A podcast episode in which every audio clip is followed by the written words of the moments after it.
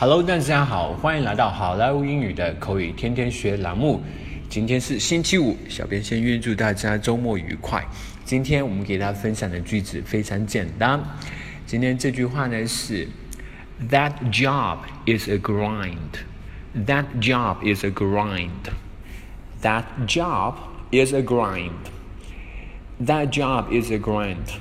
那工作就是一份苦差事，那就是一份苦差事。这个词 grind，G R I N D，grind，它意思就是呃磨的意思，折磨呀，磨摩擦呀，还有那个我们说磨刀啊这种啊磨，这种工作是非常辛苦的。我们去磨刀的时候是非常辛苦的，所以这个词啊作为名词来讲就是非常辛苦的事情啊，grind。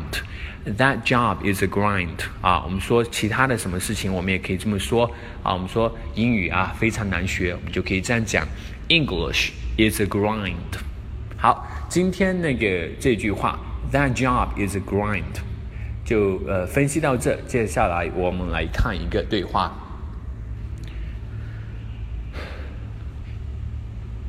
Hubby, how was your first day at work？老公，第一天上班怎么样啊？Oh, terrible, terrible. That job is a grind. I am thinking of quitting it. Oh, 糟糕透了，糟糕透了。那工作啊，就是一份苦差事。 我都想辞职了。Oh, really? Hubby, you know our financial standing better than anyone. We need that job to support this family. 哦，这样啊。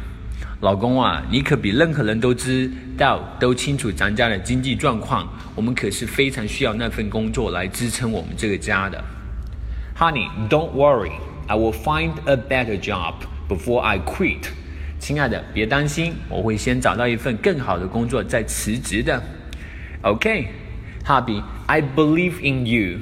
You are a Wharton MBA. You deserve a better compensation package. 好的，老公，我相信你。怎么说，你也是沃顿商学院的 MBA 啊？你值得拥有一份更好的工资待遇。Hubby, how was your first day at work? Oh, terrible, terrible. That job is a grind. I am thinking of quitting it. Oh, really? Hubby, you know our financial standing better than anyone. We need that job to support this family.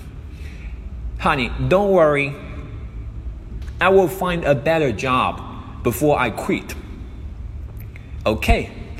Hubby, I believe in you. You are a Wharton MBA. You deserve a better compensation package.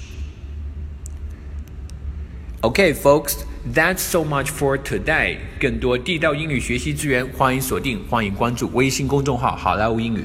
我是你们的主播 Vic，我们明天再见，拜拜。